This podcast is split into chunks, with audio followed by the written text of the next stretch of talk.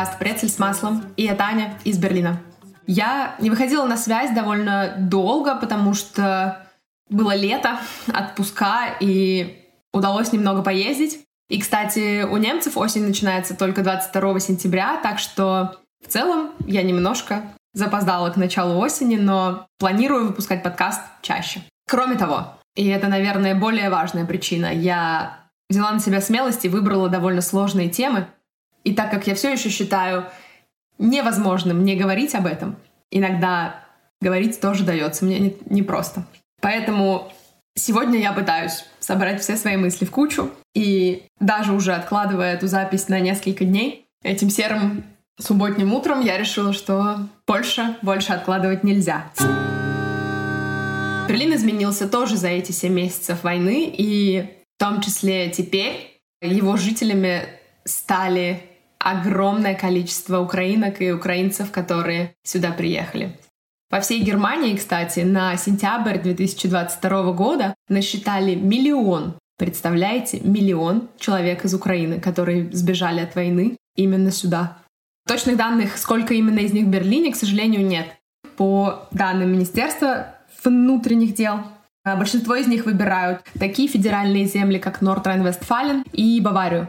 Но в целом в Берлине очень часто можно сейчас услышать русскую и украинскую речь. И, честно, мне спокойно. Я очень рада, что люди в безопасности, и если где-то чем-то могу им помочь, то стараюсь помогать. Даже если это иногда какое-то простое помочь им найти нужную станцию метро или подсказать куда-то дорогу, когда видно, что эта помощь, возможно, будет полезна, скажу так.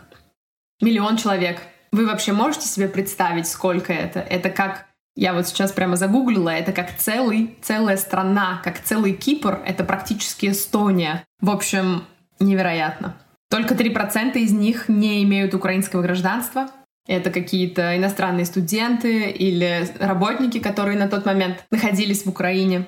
64% это женщины, 35% дети до 18 лет. И в основном из этих детей это все-таки учащиеся начальной школы 6-11 лет. Можете себе представить, сколько это детей. Я прикреплю еще одну ссылку к этому эпизоду, если вы хотите посмотреть больше деталей, но не буду закидывать числами, чтобы не загружать.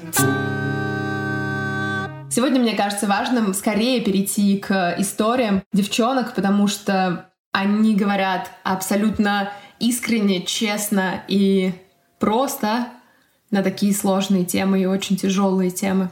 Когда у меня родилась идея этих интервью, я думала о том, чтобы узнать через них не только, как люди оказываются здесь, в Берлине, почему именно в Берлине, но и насколько они могут сейчас, э, спустя какое-то время уже жизни здесь, понимать, насколько подходит им этот город для жизни, думают ли они оставаться в целом в Германии или в Европе. Потому что для многих ведь есть большая цель вернуться обратно домой. Они не хотели, не планировали никогда здесь жить. Интересно то, что сегодня вы услышите три разные истории трех разных девушек, которые, да, по одной, по одной причине оказались в этой стране. Это истории школьницы, студентки и мамы, и хотя по возрасту они абсолютно недалеко друг от друга ушли и проходят, в общем-то, через похожие, похожие эмоции, похожие переживания, их жизни на самом деле очень разные. Первый из них вы услышите Настю, которую, конечно, я школьницей так назвала, но на самом деле ей уже 18 лет. Она не смогла закончить колледж, потому что началась война, и ей пришлось уезжать из Украины. И потеряв маму, Оставшись одной с младшим 16-летним братом, она вынуждена искать свою жизнь здесь, пытаться и учиться нести ответственность за семью, которая теперь они вдвоем, и пытаться наладить то, что у них есть. Так как это было мое первое интервью, которое у нас было с Настей, мне было особенно сложно, но и я, наверное, была под особенным впечатлением от ее искренности и честных и глубоких ответов.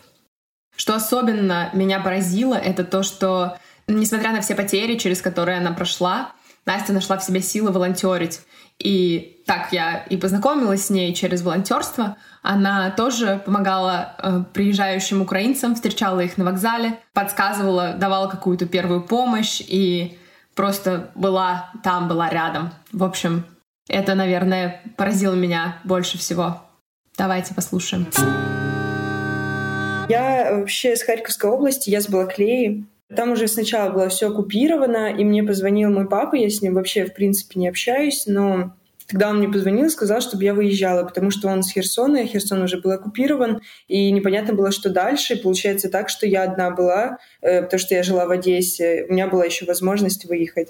И я просто выехала одна. Я приехала в Берлин, и моя подруга нашла волонтеров, немецкую семью, у которых я потом прожила три месяца до мая. И потом я забрала своего младшего брата с Украины, и они помогли нам найти квартиру двухкомнатную в Берлине. Они помогли нам а, оформить все документы. Я им очень благодарна. Вот, и поэтому вот сейчас я здесь. Поначалу было очень все круто, необычно, никогда не была за границей, и тут я попадаю в Берлин, в котором я когда-то мечтала жить.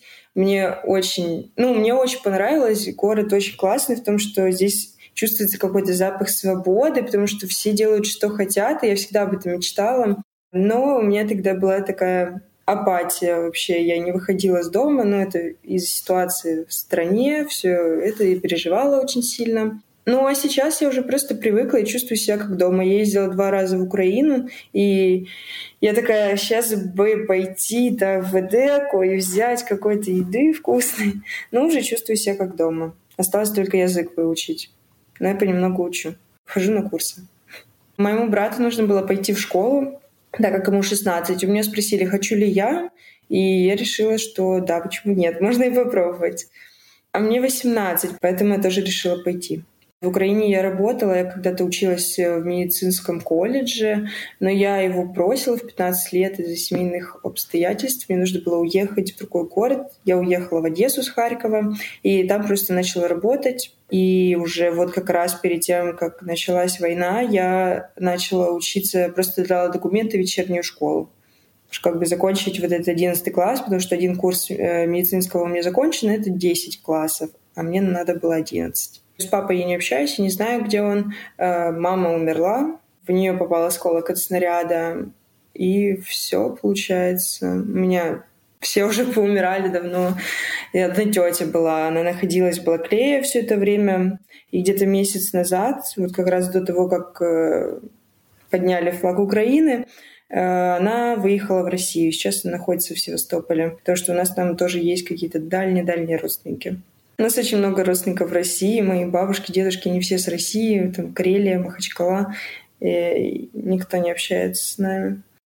Просто я не жила со своими родителями ну, с 13 лет, а Миша все это время он жил с моей мамой. Получается так, что вот мы с ним в последний раз виделись, когда ему было 12, а тут он уже приезжает, ему 16. Это уже ну, взрослый человек. Я его помню ребенком таким необычным, в общем-то, было. Ну, я бы не сказала, что мы как-то прямо очень-очень сплотились, дружились. Все равно. Поэтому мне кажется, что все-таки пройдет немного времени, и он что-то выберет одно, а я другое, потому что мы привыкли жить совсем по-разному, и нам из-за этого очень непривычно. На этом и все. Вся моя жизнь пока что я чувствую себя... Ну, я сейчас, э, естественно, общаюсь с психологом каждую неделю, потому что понимаю, что это все очень тяжело. Я не вижу вообще будущего, как будто бы вот оно было, я как-то что-то планировала, а сейчас я уже боюсь что-то планировать, потому что я не понимаю, что будет завтра. Ну, и как-то моя жизнь, вот она просто течет по течению пока что, и вообще мне ничего не понятно, хотя наоборот, казалось бы, это как такой шанс выпал, как все говорят, в Европе, вот э, можно учиться, можно то, можно работать. Я, я не понимаю теперь, чего я хочу. Я хочу вернуться в Украину, возможно. А возможно, я не хочу уже некуда возвращаться. Там и никого нету, кроме моего парня. И очень тяжело находиться в отношениях, когда мой молодой человек находится за полторы тысячи километров от меня. Ну и вообще такое состояние вот никакое. Вроде вот и все есть, и я очень благодарна всем, кто помог, и вот то, что вообще так получается, что у нас есть где жить, у нас есть еда, и это очень круто, но все равно мне непонятно, какое дальше будущее и что делать дальше. Ну, в общем, такое. Плюс, э, если я поеду в Украину, будет очень тяжело, потому что у меня есть младший брат, за которого теперь я несу ответственность. И в материальном плане тоже, естественно. То есть здесь мне помогают, мне не нужно работать на трех работах, чтобы содержать нас двоих. А мне просто нужно учиться, в принципе, ему тоже. А если я поеду в Украину, мне нужно будет одной снимать нам квартиру и одной зарабатывать нам на жизнь. А я мне будет это очень тяжело, я это понимаю. И пока что, мне кажется, было, было бы лучше остаться здесь. И плюс это безопаснее. А он все это время, пока что я его не вывезла, он находился в селе оккупированном. И все это время у него там не было связи, воды, света, естественно. то есть он постоянно рассказывал мне истории, как он выходил там на какую-то гору, чтобы словить связь, чтобы сказать все родственникам, что все нормально, он жив. И там просто возле него начали градами вот это вот ну, и постоянно его вот эти истории о том, что где-то вот там прилетало, они там прятались в кустах, прыгали. И я понимаю, что если я сейчас обратно заберу его в Украину, где воздушные тревоги каждый час, это будет э, немножко еще хуже, в общем-то, будет. Поэтому пока что точно здесь. Потом, я надеюсь, война скоро закончится, и тогда уже нужно будет точно решать, что я хочу. Ну, я приехала сюда 6 марта 22 года, когда началась война. Вообще, почему я оказалась здесь? Потому что у меня подруга, она волонтер, и я не знала, куда я ехала. Она просто сказала, едь в Берлин, и все. Изначально эта подруга, она работала просто в организации, где она помогала ЛГБТ-людям изначально. Но она не могла просто, вот к ней обращаются люди по поводу там жилья, всего этого, она не могла, естественно, им отказать, и так получалось, что ну, она просто в общем волонтерила. Она помогала деньгами, она вывозила людей, она помогала искать жилье, но изначально она как бы жила в Киеве до начала войны. И как-то мне нравилось смотреть, э, что она делает. Мне было это всегда очень интересно. Я один раз... Э, мы встречали, получается, транс-парня э, на вокзале, и что-то нам помогали волонтеры на вокзале. Сумки нужно было спустить вниз — и я спросила, могу ли я прийти э, волонтерить. Они спросили, сколько мне лет, и есть ли у меня вакцина. Я сказала, да, не приходи в любое время. И я пришла, мне очень понравилось. Э, сейчас я, конечно, не хожу, потому что мое состояние не очень мне это позволяет. Но когда я набираю силы, понимаю, что я готова общаться с людьми, то я прихожу периодически. Когда людям помогаешь, они всегда такие, особенно бабули такие, я желаю здоровья, любви. И начиналось. Ну, нет, в конце дня, вот я когда ехала домой, это такое приятное, крутое ощущение, что этот день я прожила не зря, и что я хотя бы кому-то помогла, потому что сейчас тяжело всем. Люди, которые приезжали, начинали плакать, рассказывали, что все эти истории, дома, как у них кто-то умирает. Это ужасно. Вот это самое тяжелое, потому что я их полностью понимаю. Им нужно, чтобы их выслушали. Сложно это было, когда я спрашиваю деток, откуда они, они говорят с Мариуполя. И там вот э, был один парень, а, ему, по-моему, что-то 14 лет было, и я и встречала, получается, людей с поезда. И я шла с ним сзади, потому что он шел на костылях. Мы с ним начали разговаривать. Э, я у него спросила, откуда он. Он сказал, с Мариуполя. И я говорю, а где ты находился все это время, пока что там вот этот ад происходил? Он сказал, что он находился в Мариуполе, у себя дома. И я, я не знаю, да, а, а что дальше говорить вот людям, которые я не знаю даже, я не могу, я боюсь что-то сказать, потому что я боюсь его как-то задеть. Я понимаю, что это сложно также помогли мне, и поэтому это как-то заряжало меня на что-то что-то позитивное наконец-то. Это давало мне, как будто бы я не просто так, я не зря живу, я помогаю.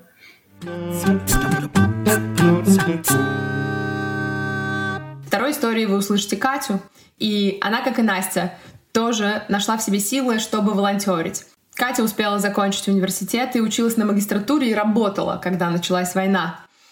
Ей пришлось оставить свою семью и поехать в Россию, что удивило меня еще больше. И только пожив месяц в Москве, она смогла оказаться здесь, в Берлине.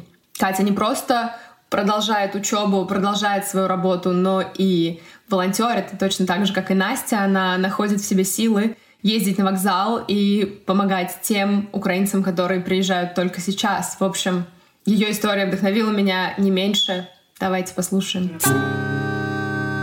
как я оказалась в Берлине, э, это с одной стороны, немного интересная история, потому что в Берлин я попадать не планировала. Я из Донецка, наверное, начать стоит с этого. Эм, и уехала я оттуда в конце апреля. Но так как я не хотела ехать прям совсем никуда, это все-таки было не самое начало, и эм, я знала, что уже много людей приехало, найти место сложнее и так далее. Если хочется что-то поискать поинтереснее, а не просто куда тебя отправят, то нужно немножко подумать сначала. Так как из оккупированных территорий в любом случае нужно ехать через Россию, а, так получилось, что у меня есть достаточно много знакомых в Москве, и девочка одна говорит, что да, приезжай без проблем, поживешь у меня пока что. Я поехала в Москву, и я находилась там около месяца, пока я искала, куда я вообще могу ехать дальше, потому что оставаться в России я не планировала, но ехать куда-то совсем никуда мне не хотелось.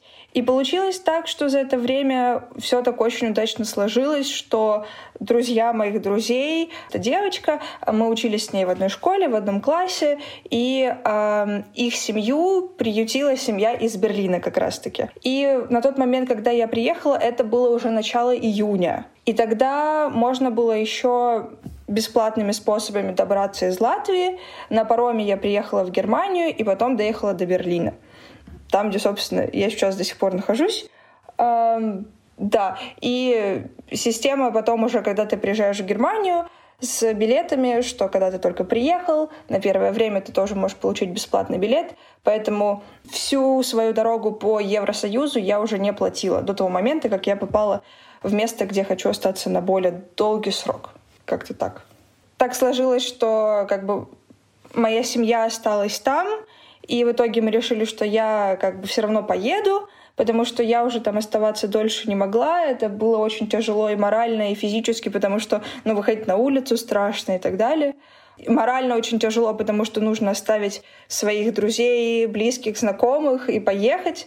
Но я знала, что это лучшее решение в данной ситуации. И э, Конечно, за это время пришлось гораздо больше повзрослеть, потому что когда ты находишься в городе, где все равно где-то недалеко живут твои родственники, знакомые, друзья, и все как-то очень привычно, все это проще. А так пришлось, конечно, себя очень в стрессовую ситуацию поместить и выйти из зоны комфорта, но на деле все оказалось э, лучше и спокойнее, чем ожидалось. Непосредственно семья у меня небольшая, она состоит из моей мамы и бабушки. А остальные люди, некоторые ближе, некоторые более близкие, некоторые более дальние родственники. Э, у меня их тоже много там, но именно непосредственно семьей могу назвать их только двоих. И бабушка у меня, она родилась как раз-таки перед э, Второй мировой войной, и то есть она уже в возрасте, и по ее логике где она родилась, там она хочет и остаться до конца своей жизни, уезжать она куда, никуда, ни в каких обстоятельствах не хочет. Мы пытались разговаривать, но это бесполезно оказалось. Вот. Ну и моя мама не может оставить мою бабушку просто так. Там. Хотя у бабушки у нее сестра, э, моя двоюродная бабушка тоже с семьей. То есть э, коммуникация некоторая происходит, и родственники, и близкие есть, но все равно твоя мама — это совсем другой уровень родства, и поэтому э, было тяжело, что я уеду, но она приняла мое решение, она понимает, что для меня это будет лучше, но оставить свою маму она тоже там не смогла.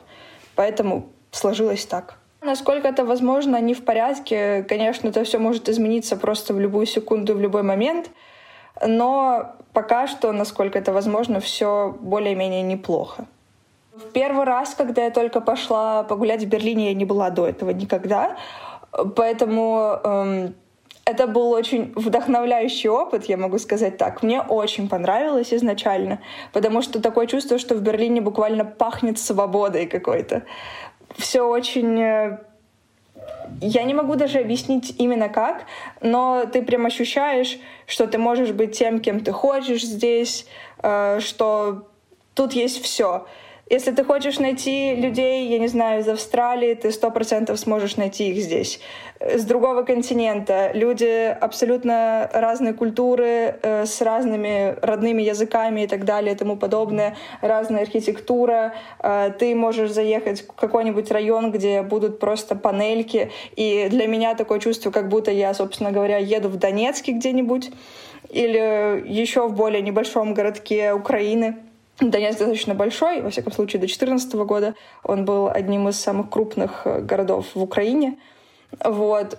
Поэтому в первое время мне безумно понравилось. Я прям влюбилась в этот город изначально. А сейчас, по прошествии какого-то времени, я уже не чувствую такой эйфории, но я так примерно представляю себе, что я больше в степени э, культурного шока, но так как все было для меня достаточно ожидаемо, я примерно имела какое-то примерное представление о Германии, о Берлине, поэтому у меня нет прям шока, но сейчас у меня уже нет и эйфории какой-то о том, что вау, так тут все интересно, по-новому и так далее я просто привыкаю больше, осматриваюсь и так далее. Плюс, опять же, все э, дела с документами и так далее, они здесь происходят совершенно по-другому и обычно очень долго. И это тоже иногда может э, расстраивать или побуждать какую-то фрустрацию и так далее.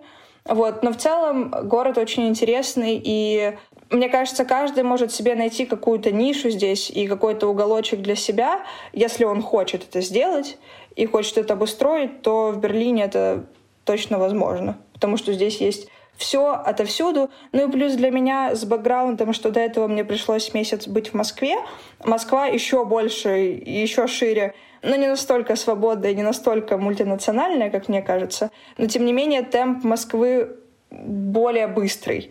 Поэтому после Москвы Берлин для меня даже был более медленным. И поэтому баланс мне здесь подошел больше то, что этот город не такой быстрый, но при этом он все равно большой, он все равно, не знаю, наверное, один из самых э, крупных в Германии, самых быстрых и быстро развивающихся. Я, я точно не знаю, к сожалению, такие подробности, но мне кажется, все-таки Берлин отличается от всей остальной Германии, и по тому, насколько здесь люди открыты и насколько здесь люди чаще хотят чего-то добиться и, там, и так далее, чем, возможно, в других городах Германии. Я прошу прощения, если я ошибаюсь, но пока что у меня впечатление такое, что, конечно, это более карьерный город. Но э, в общем и целом он приятный я как-то приспособилась и умею иногда жить в обществе, где как бы есть пропаганда, где есть какая-то линия власти. Если ты ее не поддерживаешь, то ты сильно не можешь о ней кричать и так далее. Если ты хочешь э, иметь возможность спокойно выезжать в ту же Украину и так далее, что, чем я прекрасно занималась все время, когда, которое там жила.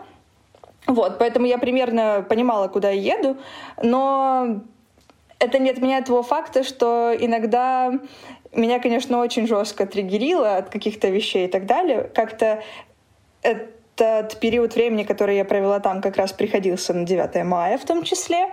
И вот перед 9 мая я как-то прогуливалась возле Красной площади, и мне в руки всучили какую-то программку, там, где было написано о войне с НАТО и Америкой, с коллективным Западом, и то, что мы должны объединяться и так далее. Вот, кстати, там такие были прям тейки, которые уже тогда намекали на мобилизацию и так далее, как мне кажется. Вот. Как-то было произошла ситуация, что я со своей подружкой обсуждала что-то о ситуации, происходящей в Украине на остановке, и мужчина рядом сказал, ну, они там в Херсоне уже российские паспорта получать будут, на русском разговаривают, они и сами в Россию хотят. Ну, сказать, что я была немного удивлена такой формулировки, что если они говорят на русском языке, то они хотят в Россию, это ничего не сказать, собственно.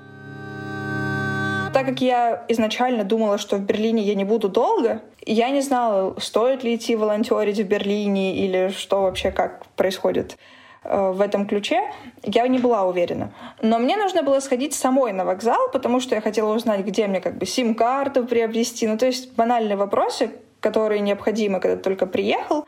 И я пошла туда, узнала информацию, которая была нужна мне непосредственно. Тогда волонтеры находились прямо внутри самого вокзала, та организация, э, которая BAS, Berlin Arrival Support — Мне все объяснили замечательно, прекрасно. Вся информация, которая была доступна волонтерам, э, стала доступна и людям, которые в ней нуждались. И он уточнил, что как бы нам нужны люди, поэтому если вдруг у тебя там есть время и возможность, то приходи, мы будем только рады. Вот. Я уточнила этот момент по поводу того, что я не знаю, сколько я здесь буду, и вообще, может, мне, возможно, придется резко куда-то уехать там и так далее. Он сказал, что вообще приходи, когда можешь, можешь приходить, когда у тебя есть время, не обязательно там как-то предупреждать, что там мне нужно уехать в отпуск и так далее. Ну, то есть, в принципе, график очень гибкий и свободный. Можно приходить там на несколько часов, можно приходить на целый день, как кому подходит. Поэтому я подумала, что да, это вообще супер, мне все отлично, все как нужно. Я сделала прививку как раз-таки. После прививки мне стало немножко нехорошо, но когда мне стало лучше, первым делом я поехала на главный вокзал берлинский, пришла, сказала, что хочу помогать. Вот. Поэтому как-то прям вопрос такой, волонтерить или нет, у меня не стоял. У меня стоял только вопрос тем, что стоит ли волонтерить здесь или уже куда-то поехать дальше, там пытаться что-то как-то помогать. Но у меня было желание заниматься этим изначально. У меня бывали такие ситуации, когда у меня спрашивали, откуда я, потому что иногда я могу говорить по-русски очень по-русски, без какого-то украинского говора или акцента. Вот. Э, такие ситуации иногда бывают очень забавные, когда люди потом в итоге понимают, что я из Украины могу говорить на украинском, и такие типа «Ничего себе, вы еще и так по-русски разговариваете». Ну, в основном все очень э, благодарны и так далее. И даже, ну, те люди, которые у нас есть много волонтеров из России, ты в том числе из России, вот, э, все равно обычно какого-то сильного негатива нет.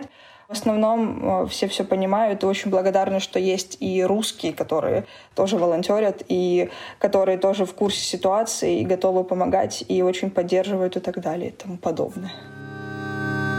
Я думаю о том, что я буду делать дальше потому что я хотела бы пойти здесь учиться. Мне очень нравится образование в Германии, и если, бы, если у меня все-таки будет возможность поступить здесь в магистратуру, вот на следующий год это то, чем я бы очень хотела заниматься. До этого момента, прямо сейчас, а, я все еще занимаюсь с ребятами английским. Скорее всего, я пока что останусь здесь. И если все сложится так, что мне здесь очень понравится, возможно, я и останусь здесь на более длительный срок и уже буду как, какую-то свою жизнь строить в Германии. Возможно, не именно в Берлине, возможно, именно в Берлине, не знаю точно, но по пока что мне нравится, пока что я планирую оставаться здесь на более долгий срок, но я не исключаю того, что я вернусь. Последней на сегодня вы услышите историю Юли. Она приехала в Берлин вместе со своей 11-летней дочкой и поселилась у наших близких друзей. Поэтому мы общались, и поначалу мне было, наверное, очень сложно и страшно сказать что-то не то или, может быть, случайным каким-то словом чем-то ее задеть, но на самом деле она всегда была очень открытой и и честной. Юля несет ответственность и за себя, и за дочку. А ее семья осталась в Украине. Она работает, очень много работает, и поэтому не волонтерит, в отличие от девчонок, но тратит огромное количество своих сил на то, чтобы попытаться построить свою жизнь здесь, в Берлине. Мне было интересно, что обе Катя и Настя говорили о том, что в Берлине пахнет свободой. И это забавно, как они, не сговариваясь об этом, сказали. И мне кажется, что Юля может показать немного другой взгляд на Берлин через свою историю и свое восприятие его. Давайте послушаем. В самом Берлине мы и не планировали оказываться. Мы ехали с Харькова изначально просто до границы, а уже от границы как, как получится. То есть там как бы особо плана никакого не было. Уже просто в процессе, когда мы ехали, поняли, что э, наша крайняя точка — это Франкфурт, потому что была там единственная девочка, знакомая в целом в Германии. Вот. И как бы наш поезд, он ехал через сам Берлин от э, Польши. А в Берлине уже была пересадка до Франкфурта. Вот, поэтому вот, собственно, так мы в самом Берлине и оказались. Мы сначала первые две-три недели были там, Ага. Да, да, там тоже очень интересная история, как мы в целом потом вернулись в Берлин. То есть мы, мы изначально приехали в саму Польшу, причем так тоже забавно было, что мы ехали с бывшей женой Жени, с его ребенком. И ночевали у ее мамы с моим бывшим мужем, они вместе. Это же такой колорит, это просто... У тебя просто в 24 февраля вся жизнь такая, вот, пожалуйста, вот так вот. Поживите с, с бывшей женой своего парня, со своим мужем и с его бывшей тещей. Это такой... Эм, вот. И мы сели, когда на поезд уже в Берлин. А, мы купили билет в Познане до Берлина. С важным видом заходим в стоячий уже, а не сидячий поезд. Такие подходим к месту и говорим, мы здесь сидим. Нам такие, угу. мы за вас очень рады, посмотрите, все как бы здесь такие же, как и вы, с таким же билетом, и мы Единственное место, чтобы даже стоя ехать, уже нашли возле туалета, и через наш чемодан вот так переставляли детей и забирали обратно, потому что нам даже чемодан некуда было двинуть. Вот мы настолько плотно там все стояли. Э, от Харькова 7 дней до Франкфурта мы ехали. То есть мы два дня ехали до границы, три дня стояли на границе, потом, по-моему, часов 10 до Познани, из Познани до Берлина 8 часов, потом ночевали в Берлине и уже на следующий день ехали туда. Да, такое ми- мини-путешествие по Европе. Евротур. Когда мы ноч- просто ночевали вот перед Франкфуртом, мне вообще ничего не было понятно, нас заселили в отель и просто по факту говорят, вот завтра утром выезжаем, едем во Франкфурт. То есть у меня вообще никакого впечатления не было, нас просто посадили в комнатку, утром из комнатки забрали и перевезли. А вот уже когда мы приехали сюда именно с целью остаться, э, вот, наверное, была какая-то такая эм, адская злость, что люди здесь сейчас просто живут. То есть ты выходишь, и ты даже пытаешься во взгляде у людей увидеть, что они понимают, что сейчас происходит в, друг, в другом конце Европы. Но они все вот веселятся, радуются, и ты на них просто смотришь и такой, почему? Почему, да? Вот у нас сейчас такое происходит, вот эта паника, страх, э, ну, смерть и все что угодно. А здесь вот ты как-то не знаю, как после кошмара проснулся и не понимаешь, что ты в реальности, а не во сне. Наверное, это. И потом, когда нас пытались там, пойдемте в зоопарк, пойдемте погуляем, ну ты не, не, все равно не выходишь из скорлупы вот этого переживания. То есть ты вроде видишь, во, звери, это забавно, а сам такой, м-м». ну, типа ты там где-то в Харькове, твоя голова там с родителями, которые не выехали. То есть постоянно ты в телефоне, там воздушная тревога, и ты такой, мама зайдет вообще в онлайн или не зайдет. И вот это, вот это переживание, оно было бесконечное. Это вот, наверное, только сейчас, спустя 7 месяцев, это начало утихать, потому что ты научился понимать, что как, как это происходит. Ты не можешь проконтролировать, куда прилетит ракета, но с этим ты сделать ничего и не можешь. Какие-то были мероприятия, ты начала говорить, что вас звали в зоопарк, и вот это вот все это было государство или это были знакомые друзья? Это были ребята, с которыми мы работали. Mm-hmm. То есть э, они сами кто-то тоже с Украины, а, ну а вторая девочка, она там именно работает, она сама с России. Ну и вот она пыталась нас как-то развеять.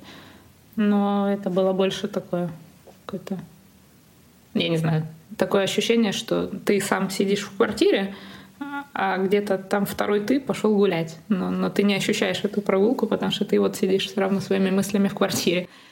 И вот, вот этот кокон в целом, он длился у меня, наверное, вот только сейчас, спустя семь с половиной месяцев, я начала понимать, что я в этом коконе, потому что до этого я и не понимала, что я в нем сижу. Только потом начала там что-то читать, смотреть какие-то подкасты, и ты ощутил свою всю эту проблему, потому что ты такой, хоп, залез в себя старого и сидишь там. А, а здесь у тебя все не так и все не то. Э, э, этой жизни не существует. Когда ты переезжаешь с ребенком, ты в первую очередь думаешь вообще не о себе и не о своем комфорте, а полностью о комфорте ребенка. То есть э, и район, и школа, и вообще в целом там друзья. То есть если ты приехал бы сам, в целом мне бы не составило труда вообще даже пойти в лагерь для беженцев. Ну, то есть я понимаю, что это был какой-то такой безвыходный момент, что ну так, значит так. И как бы и сейчас, да, то есть я могу и делить с кем-то комнату, и жить в любом районе, а с ребенком, естественно, ты начинаешь думать про то, чтобы ей было комфортно. Вот. Ну и первое время мы, когда приехали, ее вообще вот это состояние, что у нее там был и там круг общения и все занятия, а потом такой бах, и она в другой стране в целом никогда не была. Ну и первое время, наверное, вот месяца два, она просто лежала вот так с телефоном, не разговаривала, ничего не хотела, никуда не хотела ходить, просто сама в себе. А потом уже, когда помогли устроиться в школу, там она нашла таких же с Украины девочек, и у нее резко, как по щелчку, все стало на место. То есть она такая, мне тут хорошо, у нас тут Берлин, мы там что-то ходим, гуляем. То есть, когда ей стало нормально, у меня сразу такой, все, все хорошо. Ребенок адаптировался. Для меня, мне кажется, эта адаптация, она не закончится еще очень не скоро, потому что когда человек имеет желание и планы переехать, это один человек. А человек, которого, в принципе, все устраивает дома, и ему вот как рыбку из аквариума выбросили просто куда-то. И такой, ну вот, пожалуйста, тут приспосабливайся. И это невозможно. Ты больше здесь работаешь не с от самой адаптацией, а с тем, чтобы отказаться от прошлой жизни, потому что твоя жизнь, она была в целом комфортной, работа, там, друзья, вот все-все-все, какие-то планы, стремления, а теперь у тебя это все забрали, и вот, пожалуйста, адаптируйся. А ты не можешь этого сделать, потому что ты все еще хочешь вот там, где тебе хорошо быть, а не здесь вот с этими всеми джоб-центрами э, и всем остальным. То есть в целом здесь такая же жизнь, и все так же можно строить, общаться с людьми, знакомиться, работать, но как бы зачем тебе это делать, если ты этого не хотел? Поэтому я думаю, что, наверное, это будет годами моя вот это просто мой отказ от мечты моей прошлой жизни. Вот так. Ну вот, касательно работы и истории, какую я нашла, это тоже было забавно, потому что мы, э, когда нас в день вот этот везли во Франкфурт, нас подвозил парень, он хозяин студии, и я просто ему как бы задала вопрос, говорю, совершенно случайно у тебя нет ли там свободных мест? И он такой, ой, не, у нас там всего четыре мастера, каждый из них резидент, ну как бы вообще никак. И буквально спустя 10 минут у него звонит телефон, а ему звонит менеджер и говорит, что тут по каким-то причинам взбесился их мастер, собрал вещи и ушел. И он такой поворачивается и говорит, у нас освободилось место. Почему мы, собственно, и приехали в Берлин? Потому что все уже как бы, я думаю, если есть возможность работать, это уже старт какой-то. Потому что как, когда ты можешь работать, открывается как бы намного больше дверей, чем когда ты не можешь работать. Вот. Э, это что касательно работы. Ну, как бы со школой нам тоже помогли устроиться. Я не знаю, ей, ей даже вот когда речь заходила о том, что давай вернемся в Украину, потому что не получается найти жилье, она, давай мы доучимся здесь шестой класс, а потом вернемся. То есть получается, что ей здесь школа даже нравится больше, чем там. Не знаю, подход учителей, люди, может, все вместе. Вот. А насчет того, что мне тут нравится, не нравится, ну, в целом я не могу... Я, я все время сравниваю. Если сравнивать, то там я работала сама на себя, выбирала, что мне делать. То есть это была какая-то творческая работа. А здесь сейчас это больше похоже на то, что ты как работаешь в коммерческой студии, где тебе просто вот как на заводе, вот держи деталь, сделай ее. вот так и с татуировкой сейчас. То есть это только спустя вот семь с половиной месяцев люди начали интересоваться конкретно тем, что делаю я, и я начинаю видеть, что возможно и здесь такой корешочек пустить со своим стилем, и что люди когда-то поймут, что вот это лучше, чем просто скопировать какую-то картинку с интернета. Вот. С людьми у меня контактировать пока не получается. Вот эти все, э, я не знаю, как это сказать, социум. Я этого не понимаю, когда слышу, что тут происходит, как это работает. Вот между людьми даже те же там отношения или отношения там к какой-то работе, вообще ко всему ты это слушаешь и ну, как, не можешь это пока впитать в себя. Просто вот все, все по-другому. Вроде тоже люди, тоже кто-то с голубыми глазами и черными волосами, но какой-то другой совершенно человек. Думаешь, у Лили получается это в себя впитать быстрее? А, она не совсем это тоже впитывает. Она же общается тоже с украинскими детьми. А немцы для нее это как бы вот, вот они, мы здесь сидим в своем шарике украинцами, а, а вокруг нас какие-то дети бегают. То есть она с ними не особо там общается. Я думаю, это если бы она просто пришла в класс, и она была вынуждена общаться только с этими детьми, она бы либо это как- как-то прорвала себе этот вот шарик, вылезла наружу и начала с ними э, контактировать. А так, мне кажется, ей вот пока так комфортно, и она не пытается. Как ей думаешь, удается учиться в школе? Для меня это был такой очень интересный вопрос, потому что я всегда ей задавала вопросы в плане как там, а как ты справляешься, все, а что. И она всегда, все хорошо, все хорошо. Вот. И один раз у нас дошло там до какого-то маленького скандала там по другим вопросам, и я просто увидела у нее там записи о том, что она пишет, как спросить, как сходить в туалет, как там еще что-то. И я поняла, что это для ребенка оказывается так, ну, настолько сложно было вот просто там оказаться, потому что ты даже вот такие элементарные вещи не знаешь. Но меня порадовало то, что она сама, вот полностью сама. Она у меня даже не подходила, не спрашивала ничего. То есть она решила вот с этим разобраться в одиночестве. Ну, а отчасти мне хочется в этом участвовать, а, в, а как бы вторая моя часть говорит, ребенок вот взрослеет, и пусть лучше она тогда вот так и делает. Что по, по сути это лучше, чем когда вот это вот, а, давай я все за тебя сделаю, а потом она окажется в этой среде еще больше одна, и она такая, о боже мой, что с этим делать? Как, как я. Как, как я. Я здесь оказалась и такая, о господи, что с этим делать? Как сесть на автобус и доехать куда-нибудь? Как ты думаешь, останетесь вы здесь еще на какое-то время? Это качели, на которых я катаюсь каждый день. Я не уверена ни в каком вообще варианте, потому что ты каждый день себе сначала объясняешь, что лучше было бы остаться, а потом либо в этот же день, либо на следующий у тебя истерика, и ты такой, господи, я здесь все ненавижу, я еду обратно. Типа, зачем я себя переубеждаю? Вот это вот основное.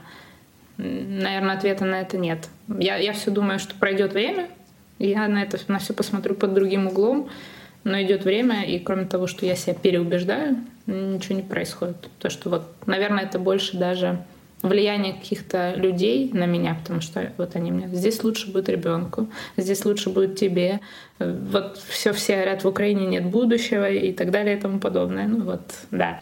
И когда ты это слушаешь, ты такой, боже, ну да, может, они в чем-то правы. А если вот все это убрать и взять только то, о чем я думаю, то я думаю только о том, что я хочу обратно.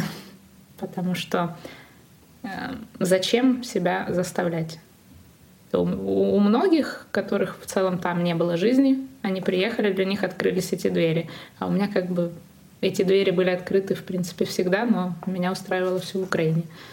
Поэтому не знаю. Нет ответа.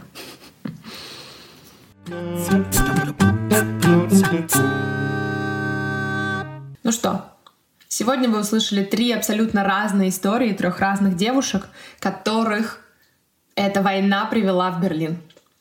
Еще миллион человек живет сейчас здесь, в Германии, и пытается как-то строить свою жизнь. Я хочу, наверное, как минимум сохранить эти истории для себя, потому что думаю, что они будут очень ценными дальше. Пока хочу поделиться ими с вами. Ну а вы тоже поделитесь этим эпизодом с теми, кому, как вам кажется, нужно это услышать. Да, это всего три истории, и статистически они абсолютно не репрезентативны, но мне кажется, они передают максимально искренне и по-настоящему то, что здесь сейчас происходит. Меня безумно вдохновляет, как люди, которые пережили огромную трагедию, не ставят свою жизнь на паузу, а продолжают жить и строить свою жизнь. Это достойно невероятного, и я говорила уже им и скажу еще, если сейчас вы слушаете меня и знаете, что, возможно, вам может быть полезна моя помощь, вы можете ко мне обратиться. А пока лето закончилось, и я буду стараться, чтобы мои выпуски выходили чаще, чтобы рассказывать вам о том, что сейчас происходит в Берлине, Подписывайтесь на подкаст, чтобы не пропустить новые эпизоды. А если хотите видеться чаще, то подписывайтесь на Инстаграм. Ссылку я оставлю внизу. Спасибо, что были со мной. До новых встреч.